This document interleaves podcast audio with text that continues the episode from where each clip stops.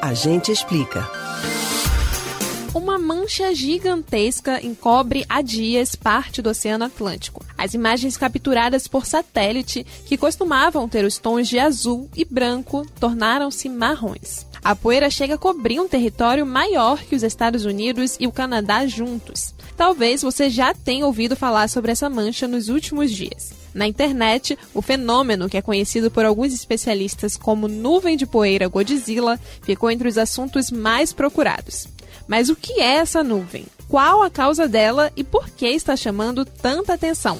É isso que a gente explica. Essa massa de ar seco e carregada de partículas de areia costuma se formar sobre o deserto do Saara no final da primavera, no verão e no começo do outono no hemisfério norte.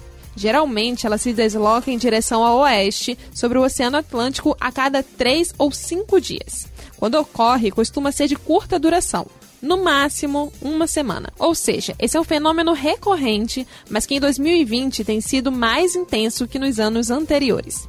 Neste ano, a nuvem marrom que vai da África até o Caribe tem provocado efeitos consideráveis no clima e na saúde das pessoas. Em vários países já existe a recomendação para que os cidadãos usem máscaras e evitem atividades ao ar livre por conta da alta concentração de partículas no ar. Os navios também foram advertidos sobre a baixa visibilidade para navegação provocado pela poeira.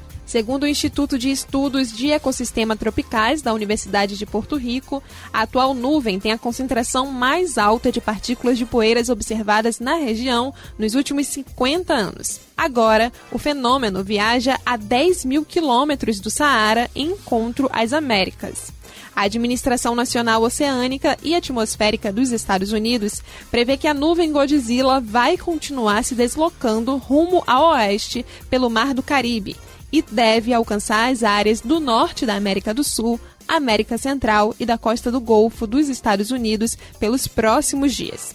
Sabendo do risco, é importante ficar atento como isso pode afetar a saúde humana. O ar seco e empoeirado tem aproximadamente 50% menos umidade do que a atmosfera tropical típica, o que pode prejudicar a pele e os pulmões.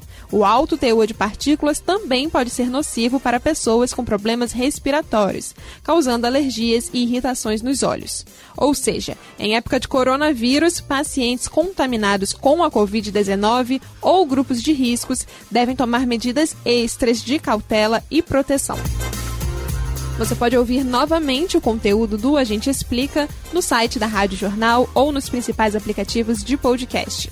Spotify, Google e Apple Podcasts. Beatriz Albuquerque para o Rádio Livre.